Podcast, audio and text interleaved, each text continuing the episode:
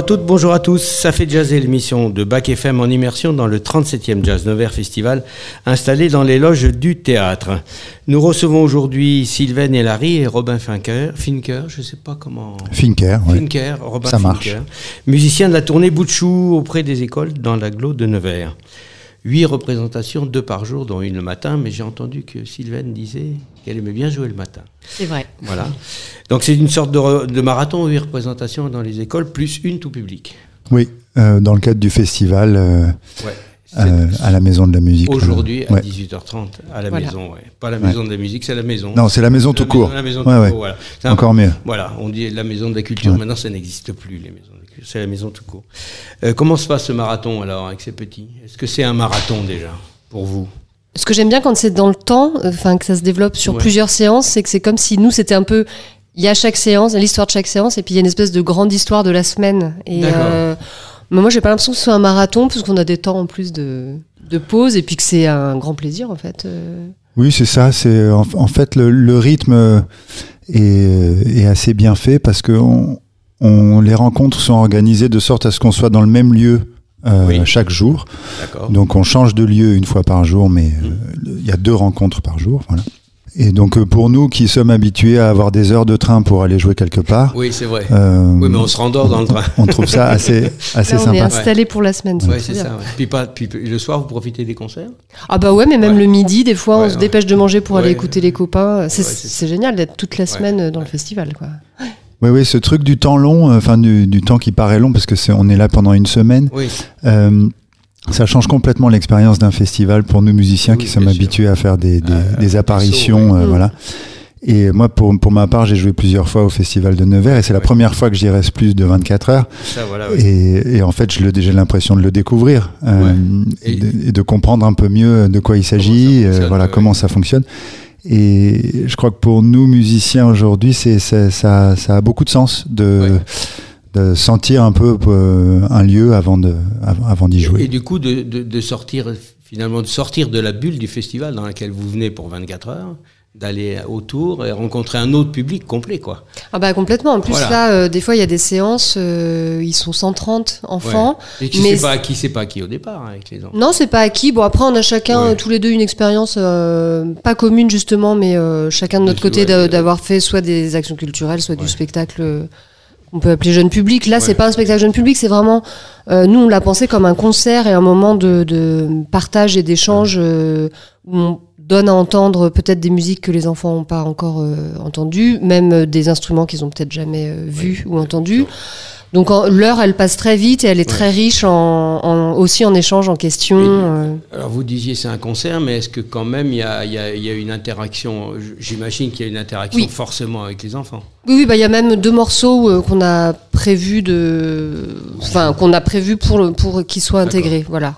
Donc, mais on joue quand même aussi 20 minutes no- Ouais, notre musique ouais, pour euh, qu'ils aient Et vraiment, vraiment, une plongée dans ouais. notre euh, dans notre monde, Dans- quoi, et ouais, qu'ils aient une attention comme Et ça. c'est votre euh. musique, c'est votre musique. Il n'y a pas de, il y a pas un sentiment de, de, de je sais pas, de, de la diminuer entre guillemets ou de, La- de, de la- de l'atténuer ou je sais pas. Vous jouez ou de votre musique. s'adapter. À... Bon, non, ouais, on joue ce qu'on. Après Non, tout, non. ils peuvent entendre.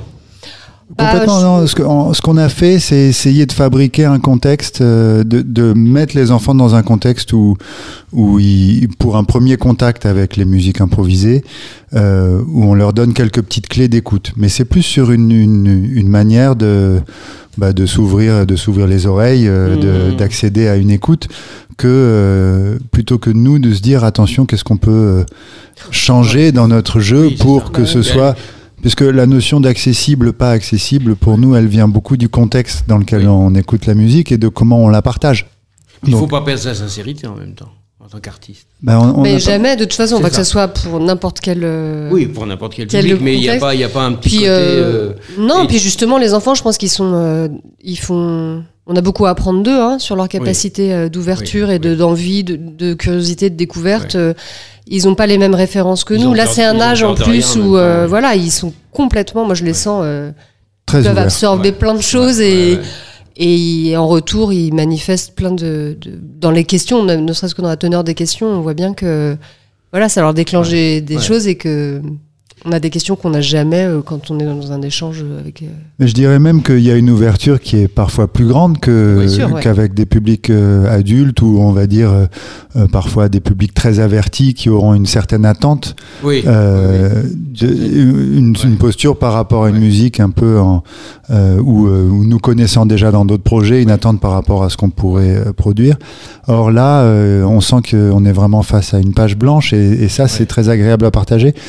Euh, je pense notamment, euh, voilà, on fait référence à euh, une, une manière de jouer euh, qu'on a avec Sylvain, qu'on développe dans le duo, où on veut créer des paysages sonores, où on veut jouer sur plusieurs plans sonores en même temps, où on fait référence à euh, des imitations de, de, de sons concrets, euh, de sons de la nature, de choses comme ça.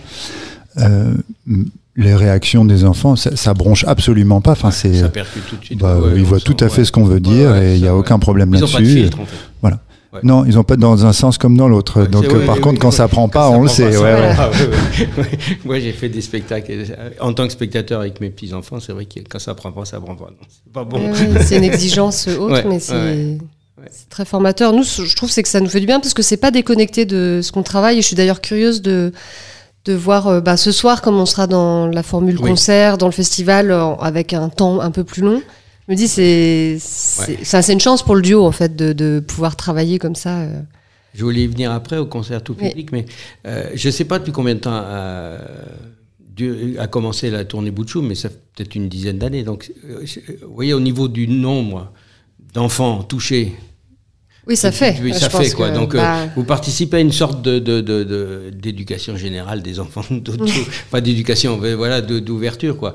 Euh, Je, je sais pas si euh, on parlait de prendre conscience de ce qu'est un festival, mais effectivement, ça aussi, c'est une dimension aussi à prendre en compte. Que, Mm. que- que ce, ce travail auprès des écoles depuis tant d'années euh, fait quelque chose quoi. Bien sûr, mais même au-delà du festival euh, spécifiquement à Nevers, pour nous, ça a un sens particulier d'aller euh, à la rencontre de, de jeunes publics, dans le sens Ouais. où euh, c'est un peu notre public de demain. euh, Ouais, on, est, on est là pour rester. On donc, euh, espère chercher des... euh, voilà, il y a, oui, ou donner envie aussi Oui, d'aller vers la musique euh, sûr, pour ouais. des enfants. complètement. Là, je crois que la visibilité de, de nos musiques, elle, euh, elle incombe pas que aux musiciens, mais en partie aussi de, la, de, de faire tout ce qu'on peut pour, euh, pour que ça rayonne. Quoi. Ouais, c'est ça.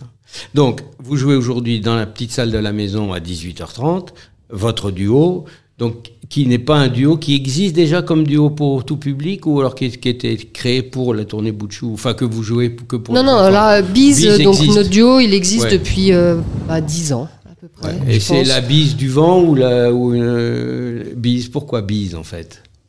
Bah, Ah. on s'était. hum, Oui, on est, on est arrivé au nom des vents, on est des instrumentistes avant. Voilà.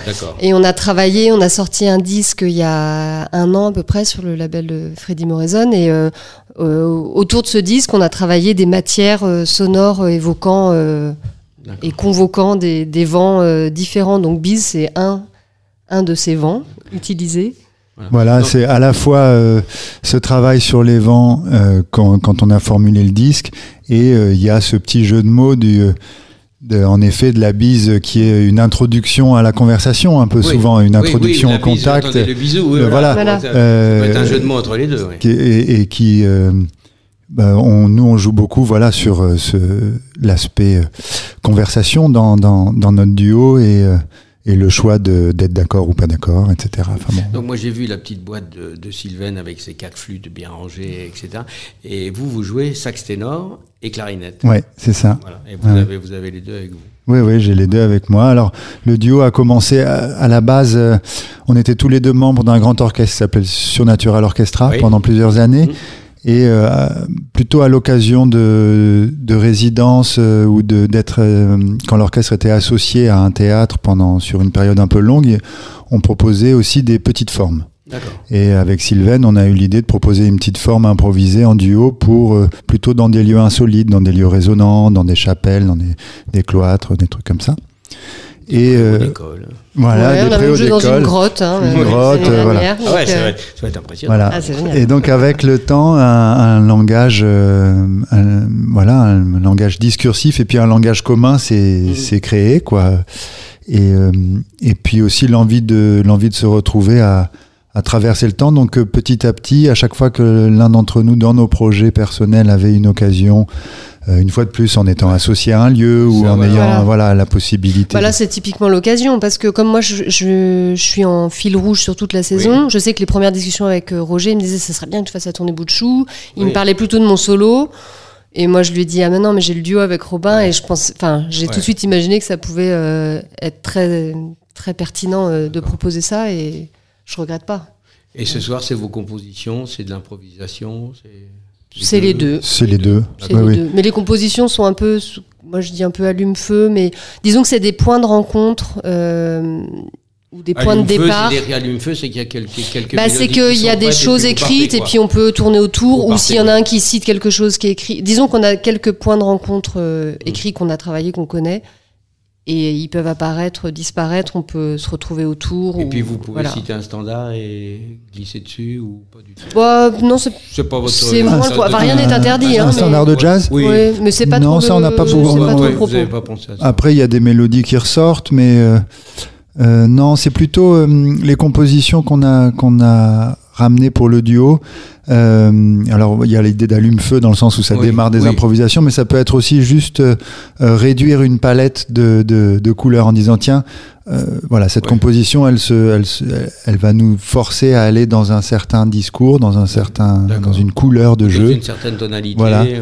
voilà. Euh, avec euh, par une certaine densité, par exemple quelque chose de très espacé ou quelque chose de plutôt microtonal ou quelque chose de, de au contraire très rapide. voilà, voilà. ouais, d'accord. Ouais, C'est- tout à fait.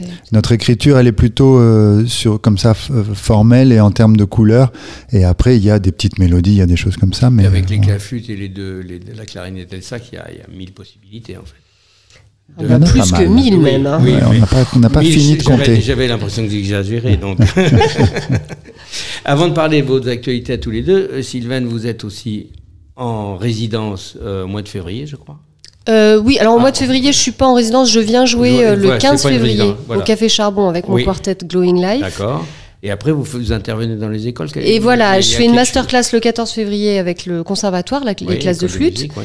Et puis ensuite, entre janvier et juin, je vais venir plusieurs fois voir des enfants d'une ou deux classes de- d'école primaire pour École travailler. primaire de euh, Nevers. Vous, oui. vous- oui, Nevers, Euh, je peux plus la citer parce que je je sais pas. Je- en fait, la, la réunion a lieu en décembre et Oui, donc il y a pas grand chose juste encore. qu'il y a une, une classe où il y a mes petits enfants. Ah C'est tout ça.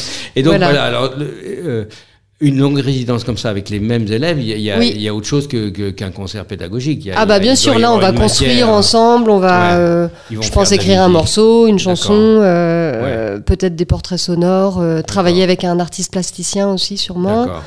et faire une espèce de, bah voilà, de restitution sous forme de d'exposition. Enfin je sais pas, il faut vraiment qu'on discute avec l'équipe pédagogique. Je peux ça, pas me oui, m'avancer plus que ça Oui, parce oui. que moi j'ai réfléchi à des choses dans mon coin, mais voilà, faut que ça, oui. Mais vous êtes faut qu'on construise ensemble. Vous Mm. êtes force de proposition. Ah bah tout à fait. Voilà, là-dessus. Et donc au niveau de l'actualité, donc Sylvain, vous avez joué samedi avec l'orchestre incandescent. où moi j'ai adoré cette musique-là, Mm. ça m'a vraiment. J'ai regretté qu'il n'y ait pas le disque parce que j'avais besoin de la réécouter, mais bon, il viendra peut-être. Il est enregistré, Il est enregistré, euh, avec l'orchestre incandescent, on va enregistrer à- au printemps pour une sortie à l'automne prochain. Et en suivant, il y a, il y a- il y a d'autres choses qui vont venir, d'autres orchestres, d'autres. euh, Euh, bah, pour l'instant, j'essaye déjà que l'orchestre incandescent vive, ce qui est un challenge parce qu'on est assez nombreux, comme on est neuf, euh, enfin 11 oui. sur la route. Est-ce mais que c'est pas une, une gageure de faire un orchestre, un big band en ce moment? Bah, je sais pas, moi j'avais envie de le faire. Ouais. Donc euh, après, si on commence à penser Oui, en oui, termes de. Oui, oui. Enfin, il faut faire des choses de- viables, Vous faites partie mais. de grand format, l'association. Voilà, j'ai intégré grand format, euh, j'ai mon Ça doit aider, association, voilà, euh, ça va, ça on est, on est assez, assez structuré. Mais, euh, mais en tout cas, c'est ça que j'ai envie de, de développer. on joue à son d'hiver le Ouais. 3 février, puis après là, on, ouais. on cherche des dates. Ah oui. Et puis je termine ma tournée avec Dominique A. Je suis sur les oui, routes avec Dominique A jusqu'à mi-décembre. Ah oui, oui. Et Oui, puis donc après, c'est voilà, c'est mes groupes Ouais. qui reprennent ouais, l'activité des groupes. C'est bien, c'est bien. Mm.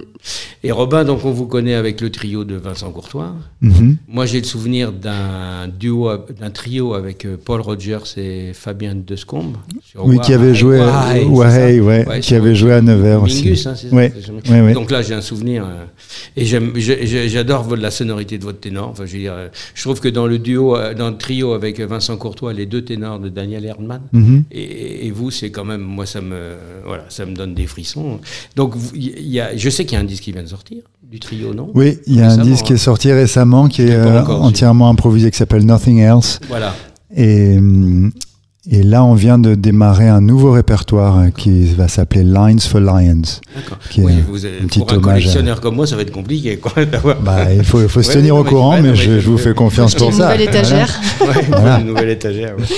Et donc, donc, à part il y a d'autres projets, j'imagine. Oui, euh, alors voilà, cette histoire avec Vincent et, et Daniel, elle existe depuis longtemps et, et je m'en réjouis parce que c'est vraiment un, trio on qui m'est cher. On vous sent, on vous sent euh, comment dire, en communion quand vous Ouais. jouez. Quoi. Ouais, ouais, on se, on se- voilà, on est content d'être ensemble. Ouais, ouais. Et, euh, et ben, par ailleurs, euh, ben, dans la suite, dans la continuité de Wahey, qui est un projet qui, est, euh, qui a terminé euh, vers 2016-2017, moi j'ai Mhm. monté ensuite un, un groupe qui s'appelle Bedmakers, qui est basé euh, sur un peu le même travail que faisait Wahey avec la musique de Mingus, mais c'est un quartet euh, avec Mathieu Verchowski au violon, Fabien Duscombs à la batterie et Dave Kane, un contrebassiste avec qui on travaille sur l'idée d'un folk band imaginaire. Donc on prend des, ouais. euh, on écrit des thématiques euh, folk ou alors on, on va piocher dans des thèmes de trad plutôt du folklore D'accord. anglo-saxon ou enfin d'un peu partout.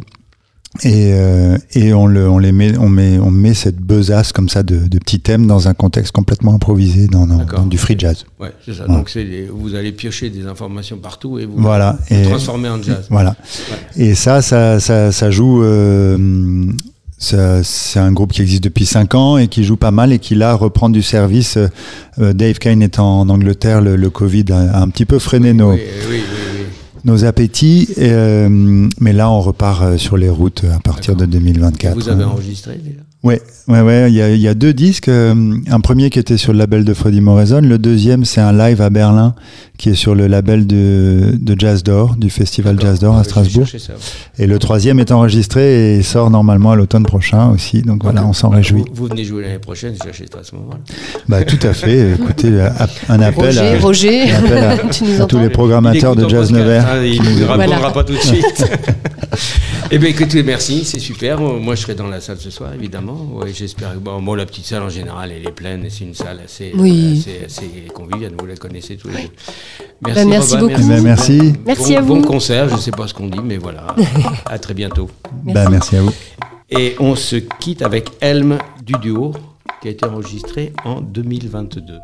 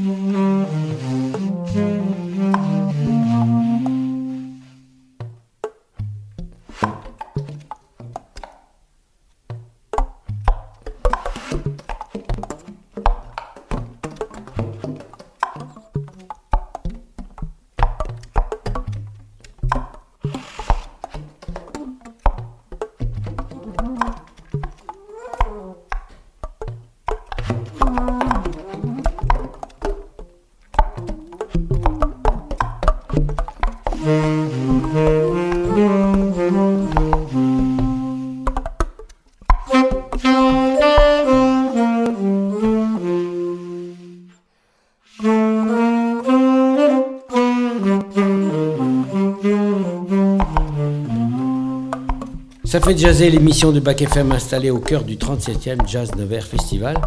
Et j'accueille maintenant deux musiciens que j'apprécie particulièrement pour leur musique et leur personnalité. Bonjour Christophe, bonjour Claude. Bonjour. Bonjour. Claude Chamichian, contrebassiste, compositeur, leader de plusieurs groupes, compagnon de route de plusieurs grands artistes. Et je pourrais dire exactement la même chose de Christophe Marguet, sauf qu'il est batteur. Et oui, personne n'est parfait. Personne n'est parfait. Et, et comment allez-vous alors On va super bien comme à chaque fois. En plus, on vient à Nevers. Parce Voilà. que c'est Nevers. vraiment- Alors, euh, j'ai vu quelque part, je crois que tu as joué neuf fois, Christophe une dizaine de fois avec la saison. Enfin voilà, vous êtes des, on a de comme la je- chance. Oui. vous êtes des amis du festival et des amis de festival. hein. Voilà, donc on on a cette chance-là. Donc vous retournez dans le lieu, vous connaissez bien le théâtre, tout ça, vous l'avez joué plusieurs fois. Oui, mais c'est surtout un plaisir de retrouver ce théâtre pour moi. Euh, J'y Oui. avais pas joué depuis euh, qu'il y a eu les travaux. Et donc, oui, euh, oula, je suis très heureux de le, Ouais, le depuis retrouver. 2009, ah oui. Ouais. T'as pas joué depuis 2009 Non, mais il faut dire qu'il est resté fermé pendant, pendant Oui. un bon nombre Ouais, d'années. un bon nombre d'années, Hein, et puis. Ben, euh, les travaux ont été conséquents. Enfin, je sais pas quand est-ce qu'il a réouvert, mais en tout cas, voilà. C'est pour moi, c'est une, une- Un les retrouvailles. Ouais, ouais, c'est bien. C'est bien. Euh, vous êtes musicien rythmique, On espère. voilà. vous êtes compositeur Oui. et leader. Comment, comment on ne devient pas euh, cinglé avec tout ça Comment ça se passe C'est très naturel. hein. Je pense Ouais. que Christophe, comme pour moi, la question se pose euh, de la juxtaposition ou de l'amalgame de ces choses après. Parce que euh, avant tout, il y a une nécessité absolue de jouer. Et il se trouve que je pense que Christophe et moi, on appartient aux gens qui, qui ont besoin d'exprimer la musique, non seulement par le- l'intermédiaire de l'instrument qu'on a choisi, mais aussi en la gérant nous-mêmes. C'est ni mieux ni moins bien que des gens qui Mm. sont, euh, enfin, c'est pas du tout réducteur ce que je dis, qui ne sont que instrumentistes, mais il se peut très bien, on a tous connu des gens fabuleux qui étaient des gens qui ne, composissent, qui ne composaient pas spécialement, qui n'étaient pas spécialement leaders, et qui étaient tout aussi importants que d'autres qui étaient euh, responsables de projet, leaders de projet. euh. voilà, c'est simplement une manière de se positionner dans la musique. Et en ce qui nous concerne, je pense, c'est c'est une façon d'être, c'est-à-dire euh, écrire une musique qu'on sent, parce que c'est une nécessité absolue de la sortir, rassembler des gens, ça c'est aussi le rôle de la rythmique. La Mm. rythmique dans un orchestre Ouais, ouais. est souvent rassembleur, et puis euh, s'exprimer aussi au travers d'autres projets où on est plus accompagnateur, signman, qui est aussi euh, un travail essentiel de nos, de nos instruments à tous les deux. Mais du coup, quand, euh, quand on compose dans son coin, je sais pas comment vous composez tous les deux, au piano, à la guitare, à la batterie, je sais pas, et qu'on écoute cette musique-là, qu'est-ce qu'est-ce que ça fait de passer de l'écriture à, l'écoute Christophe? Bah, moi, je dirais que c'est un, c'est un, plaisir. Ça, c'est une sensation vraiment euh, très très forte et, Ouais. et un, un peu in- indicible, un peu, parce que quand on est, en ce qui me concerne, euh, chez soi, euh, moi, c'est au piano que j'écris de la musique. Bon, je suis pas pianiste, mais c'est Oui. sur le piano que je compose. Et euh, quand on imagine des petites mélodies, euh, une ambiance, euh, et puis que tout ça prend forme au travers des musiciens qu'on aime, euh, qu'on a convoqués donc pour jouer ces musiques-là, euh, c'est vraiment un truc euh, génial quoi. Quand ça, Ouais, quand ça prend, quand ça se met à vibrer avec tout le monde. euh, Et qu'on que- entend ce qu'on avait dans la tête, en fait. Oui, et ça dépasse ça, je trouve, euh, parce que c'est les musiciens ensuite qui vont s'accaparer la musique et qui vont en faire quelque chose à eux. Et c'est ça qui devient vraiment euh, quelque part même, je dirais que le morceau qu'on a pu écrire ne nous appartient plus vraiment. Et enfin moi, c'est ce qui me plaît aussi, c'est que ça devienne un morceau qui se mette à vivre euh, seul. Et, euh, encore une fois, voilà, de- de- d'entendre ces, ces, ces petites mélodies qu'on a imaginées, euh, les entendre euh, euh, être habité par un Mm. autre musicien, euh, c'est c'est formidable. Alors, moi, me vient une question, c'est que comment on est euh, leader et après accompagnateur, comment, comment on s'approprie la musique d'un autre compositeur, un copain, un ami, un, mec que vous connaissez pas qui a dit tiens j'aimerais bien jouer avec Christophe, j'aimerais bien jouer avec Claude et qui vous fait jouer. Comment on devient alors accompagnateur, c'est pas forcément le, terme, mais comment on devient musicien d'un autre groupe quoi? Moi, j'ai l'impression que on est dans une musique euh, vivante. Et comme toutes ces musiques vivantes, parce que le jazz n'en a pas l'apanage, euh, les gens qui génèrent des, des, euh, des compositions, des projets, on va dire que le premier acte de composition réelle, c'est précisément le choix des musiciens. Parce que ce que vient de dire Christophe est absolument vrai. Et quand on compose, en fin de compte, on sait déjà que ça va sonner par rapport aux gens qu'on a choisis. Et on compose rarement pour un instrument, on compose pour telle personne qui joue Mm. tel instrument. Donc être accompagnateur, on sait aussi plus ou moins consciemment que si on fait appel à nous, c'est aussi pour qu'on s'investisse dans le projet et qu'on y amène notre patte. Alors après, c'est toute une relation, parce que quand, en ce qui me concerne, quand je suis accompagnateur, il est hors de question que je prenne la place de celui qui apporte le projet. Et ce qui m'intéresse, c'est que précisément, il y ait une direction. Et ensuite, je vois quelle est la liberté euh, qui nous est dévolue. Et très souvent, cette liberté sollicite notre personnalité. Et à partir de là, j'essaye de l'apporter au, au maximum euh, de ce que je pense être le mieux pour le projet. Parce que j'ai l'impression que le, si on parle, euh, on, va dire, on pense toujours aux, aux solistes, aux accompagnateurs et tout oui, ça. Mais en fin de compte, la seule entité réelle, en tout cas pour moi intéressante, ben, c'est l'orchestre lui-même, Oui. c'est le groupe. Oui, mais il y, a il y a une sorte de, de vision du jazz où il y a le, quart, le trio derrière, piano, basse, batterie, il y a le mec devant, et puis les autres, ils, bah, bah, bah, comme, comme Dumer a pris son métier, comme Texier a pris son métier, etc. Tu vois, c'était une Oui. époque quand même qui, Oui, qui est peut-être un peu révolue. Ceci dit, il y avait, il y avait, des, il y avait des vrais groupes aussi euh, Oui. à l'époque. Euh, si on prend le quartet de John Coltrane, par exemple, Oui, si on prend bien sûr, les bien sûr. de les, les, les comment dire les orchestres aboutis dans Mm. l'histoire du jazz, puisqu'on parle de ça, Mm. euh, sont des orchestres où les, les, les, les- gens ont travaillé ensemble longtemps et il y a une confiance aussi qui s'est installée et une, une relation euh, très forte euh, entre eux. Et Oui. donc euh, c'est pas juste l'accompagnateur qui vient faire son travail. Non, non, non, c'est il est, il est comme disait Claude aussi sollicité pour ce qu'il est en tant que personnalité. Euh, quand euh, Miles Davis prenait Philly Joe Jones, c'est pas, euh, c'était pas un autre batteur, c'était Oui, Philly Joe Jones. ouais, ouais. Voilà. Oui, mais alors moi, moi j'ai écouté euh, une émission de France Musique où euh, Henri Texier parlait de sa jeunesse. Il était rythmicien, il jouait dans plein de clubs. Il y avait un Américain qui débarquait, Ouais. et puis il y avait Oui, voilà. Et puis et les mecs, bon bah, ils assuraient le truc derrière, et puis c'était Ouais. pas, c'était pas eux qui étaient là, quoi. Alors ils ont appris le métier, ce qui est une très bonne chose. Mais euh, voilà. C'est Oui, les rencontres aussi, pardon. non, non, vas-y, je t'en prie. Non, mais c'est aussi le- ça, c'est aussi une partie de cette musique-là qui euh, est faite de, de beaucoup d'improvisation et qui permet énormément de rencontres de façon très très rapide. Et, euh, et c'est le côté formidable du, du, du jazz.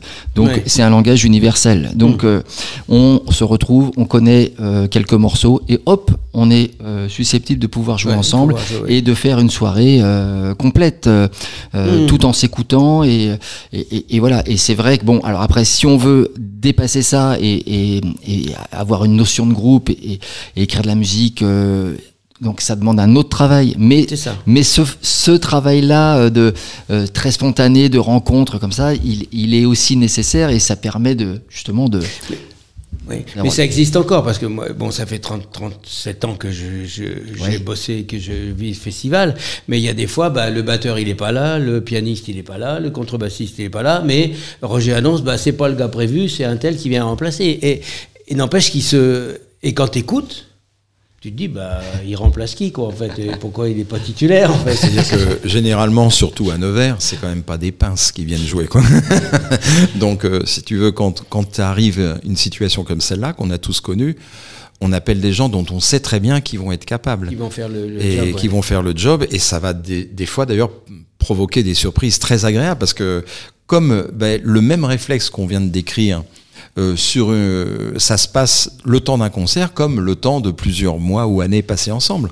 Donc si on appelle quelqu'un même pour un remplacement, alors que le marché est clair, on sait très bien que c'est juste pour une Oui, soirée oui, et tout, il va s'investir de la même manière.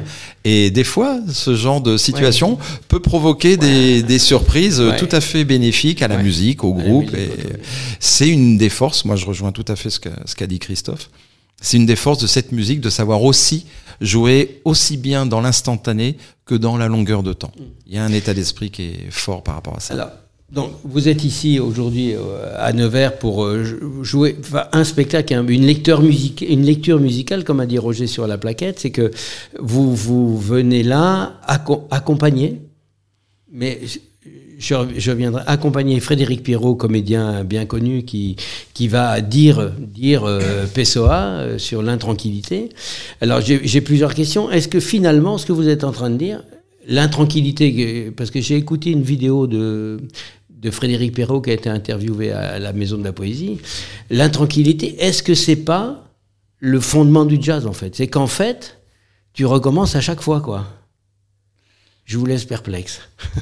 non, parce que c'est une question délicate. Eh oui. Moi j'aime bien moi cette idée d'intranquillité liée au, liée au jazz. Ah oui, oui. Parce que parce qu'il y a une intranquillité, c'est comme une forme de c'est une forme de renaissance aussi. C'est ça. Perpétuel. Ouais, ouais, ouais, et je crois que c'est ce qu'on cherche, un oubli de soi. Et, et, et, de repartir à chaque fois à zéro. De... Donc du coup, c'est ce que dit euh, Frédéric Pirot dans, dans, dans son interview, c'est qu'en fait, l'intranquillité, c'est que finalement, même quand on est arrivé, on est intranquille parce que demain, on recommence. Et le jazz, le jazz, il me semble que euh, bah, moi, je l'ai vu dans les. Je, écouté, je vous ai écouté tous les deux plein de fois. À chaque coup, c'est jamais pareil, même si tu écoutes deux fois le même concert. Est-ce que, est que vous n'avez pas ce sentiment d'intranquillité? Je ne veux pas dire insécurité, parce que bon, vous, à la limite, vous, vous possédez euh, là, tranquillement votre instrument. Alors ça. Euh... Non, non, bon, l'expérience fait que bon, non, non, mais non, bah, oui, non, non, je non, mais j'ai une question pour toi. Après. je, en tout cas, ce que je pense, c'est que là où l'intranquillité fait raccord avec ce qu'on fait, c'est que on ne se repose pas sur un acquis jamais. Puisque en gros, euh, il y a, on pourrait dire que dans les familles artistiques quelles qu'elles soient, j'ai l'impression qu'il pourrait y avoir deux grandes familles. Ceux qui essayent sans arrêt, euh, au mieux possible, de refaire ce qu'ils savent déjà faire, et c'est tout à fait honorable. Et puis il y a ceux qui essayent sans arrêt de faire au mieux possible ce qu'ils ne savent pas faire. Pas encore. Et l'intranquillité, c'est plutôt ça. Et nous, en tout cas, dans nos pratiques artistiques, ben, on va toujours essayer de faire quelque chose qu'on ne sait pas encore faire. Mmh. C'est peut-être là que je verrai une sorte de, de, relation avec... Euh, avec ce terme d'intranquillité qui est un terme vraiment compliqué, bah, extrêmement riche, compliqué ouais, ouais. et sujet à toutes eh ben, sortes Frédéric Pirot dit qu'en fait ce, ce terme n'existe pas en français, qui est Exactement. inventé Exactement. Euh, après une traduction de, de Pessoa. Ouais, Mais euh, du coup j'ai oublié ce que je voulais vous dire. Mais euh, euh oui, Frédéric Pirot dit qu'en fait euh, il est aussi improvisateur et musicien. C'est-à-dire que vous êtes un trio, vous n'êtes pas deux musiciens qui accompagnent un comédien, et que lui, finalement, il explique que par moments, il répète le texte et qu'il est en musicalité avec vous. Est-ce que vous, vous ressentez ça? Ben ouais, ouais, ouais. Justement, c'est ça qui, qui donne, à, à, mon avis, à notre avis, tout le, le, le charme et l'intérêt pour nous de, de travailler dans ce sens-là. C'est qu'on n'est pas, on n'est pas juste en train d'accompagner un texte qui déroule même s'il pouvait être très très bien lu. Euh, mmh. c'est Frédéric est très très musicien, très musical dans sa, très, très rythmique aussi dans sa façon mmh. de se placer. Ce qui fait que, que pour nous, c'est comme une troisième voix. C'est comme un, un, un, un, soliste. Un soliste quoi. Et, et, donc, euh, on est à l'affût de la façon dont il place, dont il pose ses mots euh, dans l'espace-temps. Et on, et on rebondit avec tout ça et on joue avec ça. Et pour nous, franchement, hein, euh, ah oui, je pense que Claude me, contre, me contredira pas, on est euh, justement en perpétuel en symbiose. On, on, on rebondit ouais, on, ouais.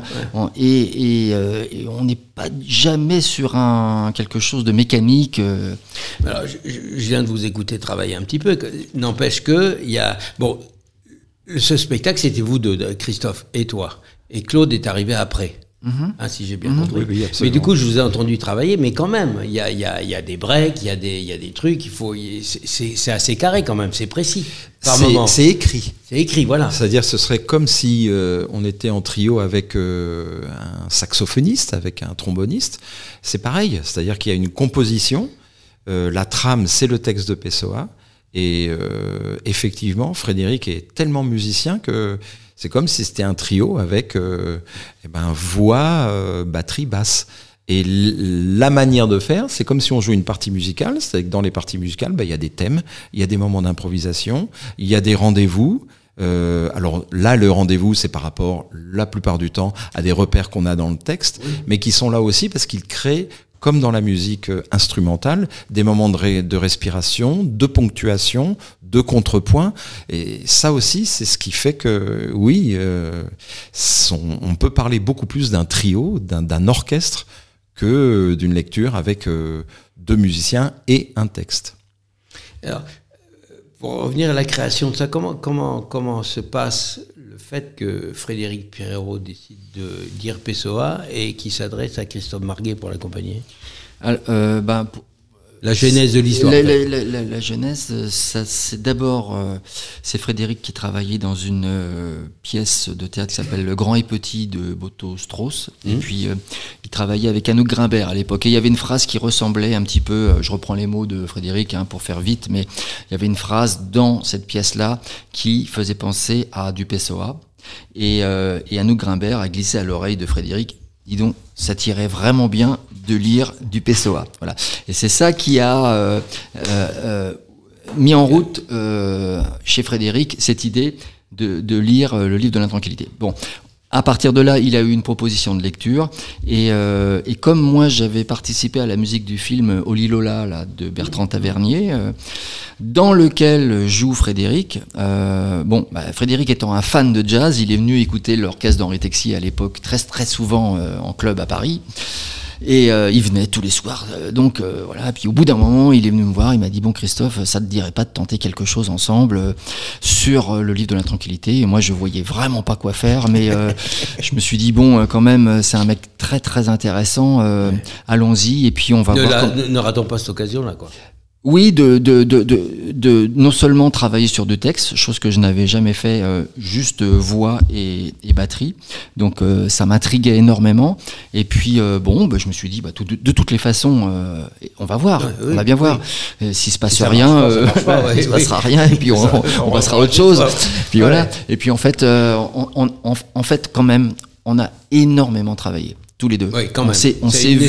de travailler. On s'est vu beaucoup, beaucoup, Ouais, beaucoup ouais. de fois pour euh, d'abord parce que Frédéric n'avait Frédéric n'avait pas choisi tous les textes, donc euh, ça a pris du temps. Euh, c'est lui la plupart du temps qui était initiateur, hein, de, de- qui proposait les textes, mais de temps en temps il y en avait certains euh, qui n'appelaient pas de musique, donc euh, enfin en tout cas de batterie, et, et donc euh, bon on les mettait de côté. Puis moi j'en ai quand même proposé quelques-uns aussi, et ensuite hop on, on enregistrait, on écoutait, on recoupait, on, on, on créait des, des tensions, des voilà. On a tout construit de cette façon-là, et puis après on a commencé à faire nos premiers spectacles. Mais ça date, euh, les premières Oui, rencontres, c'est de c'est 2007. Hein, euh, Oui, ça, vous avez joué déjà. Et on avait joué à Nevers ouais, aussi, il y a, ouais, voilà, euh, Moi, j'étais pas là. au moment du printemps des poètes, euh, ça, je, voilà. je sais plus en quelle année, euh, peut-être 2010, je me rappelle plus, euh, dans ces eaux-là. Ouais, ouais. Donc c'est un truc. Et puis, et puis pour finir, euh, euh, donc euh, les, les choses ont eu lieu pendant quelques années, enfin pas mal d'années, en faisant quand même assez peu de, de dates, puisqu'on n'est pas très bon, ni Frédéric ni moi, pour prospecter. et puis il y a eu cette fameuse série en thérapie qui a ramené quand même Frédéric vraiment au devant de la scène, et il y a eu une proposition à la Maison de la Poésie, et c'est là qu'on qu'on s'est dit, bon, ça serait quand même vraiment chouette de de faire quelque chose d'autre, d'amener Oui, quelque chose et, et donc j'ai proposé euh, Claude à Frédéric. euh, et, et puis voilà, on a fait un essai, puis ça a été euh, tout de suite. euh, tout- on a repris exactement le même chemin. hein. C'est Oui. exactement le même parcours Oui, faut- faut que ce qu'on faisait en duo. Mais avec Claude qui a amené euh, toute sa, sa- bah, toutes ses idées, sa sensibilité, euh, son son, et, et ça nous a tout de suite emballé. euh. Parce que vous deux, vous vous connaissez, mais moi, j'ai qu'une trace discographique, c'est Trace. Ton... Euh, le sextet, oui. Le sextet, vous jouez Ah, tous les deux. C'est plus vieux. Oui, c'est vieux, euh, oui, mais. Non, non, mais non, mais ça date de bien avant. Eh ben oui, Ah oui. mais vous aviez joué avant déjà Parce que Ah oui. Oui, Oui, mais oui, je on- sais pas, pardon, c'est. Non, non, Je non. crois que Le quartet de Claude de Barthélemy. Hein. Oui, c'est ça. Et Oula, même avant, oui, le, sextet, euh, le sextet de François Corneloup, c'était même ouais. avant encore. Ouais, C'est vrai, Ah, j'ai avant. pas cherché assez euh, loin alors. voilà. Parce que je les. Ah, on est carrément. Ouais, Oui, vous connaissez bien, en avant fait, les années connaissez 2000, bien. hein, Ouais, avec ouais. le Au sextet siècle de François. dernier. ouais, au siècle, Siècle dernier, dernier, t'imagines c'est terrible. Moi, un, pro- un- un des premiers, euh, pas groupes, mais une des premières dates que j'ai que j'ai eu sous mon nom aux instants, Cha- aux instants chavirés, c'était avec Benoît Delbecq et Claude euh. Ouais. J'avais Donc c'est un je vieux l'avais- compagnonnage. Je l'avais entendu avec Eric Bah, Watson, j'avais vraiment craqué sur Ouais. sa façon de jouer. Je m'étais Ouais. dit, ah, lui, j'aimerais vraiment bien jouer avec lui. Bon, Non, puis heureusement, bah, voilà, Ouais, l'histoire a fait que, oui, régulièrement. Ouais, c'est une question pour toi, Claude. Oui. Moi qui traîne un peu sur euh, YouTube euh, entrepreneur, et j'ai- vu que tu euh, apprenais le tango en fait, je, tu Ah bah, tu- c'est même, j'ai une chance fantastique, c'est que ça, ça vient de. où tu dis, enfin, non, pardon, je termine mon truc. Je t'en prie. ma- ma- en fait, je sais pas jouer cette contrebasse là. En fait, il y a- t'es un élève, quoi. Alors et- oui, parce que toutes les musiques euh, demandent euh, bah, l'apprentissage de- du langage propre à chaque musique.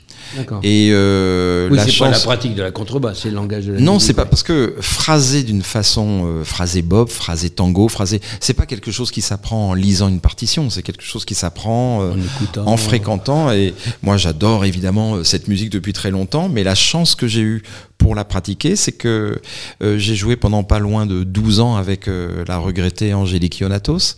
Ah oui. Et dans l'orchestre, enfin, on tournait en quartet, et dans l'orchestre, dans ce quartet, il y avait un fantastique euh, bandonéoniste qui s'appelle César Strossio, qui est, pour ceux qui s'intéressent au tango, un des fondateurs historiques du quartetto Cedron.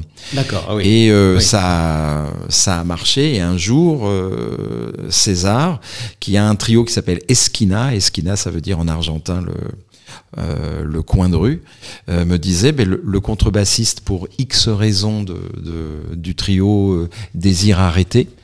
Et, et César m'a dit est-ce que tu veux pas, est-ce que tu veux pas euh, prendre euh, cette place. place, Et j'ai dit à César, moi bien sûr je veux, mais je, je, sais je- pas. je ne sais pas, je ne sais pas. Et César, Chamichon ne sait pas, en fait. ah bah oui terrible. oui, ah bah oui. Oh non, si vous saviez tout ce que je sais pas.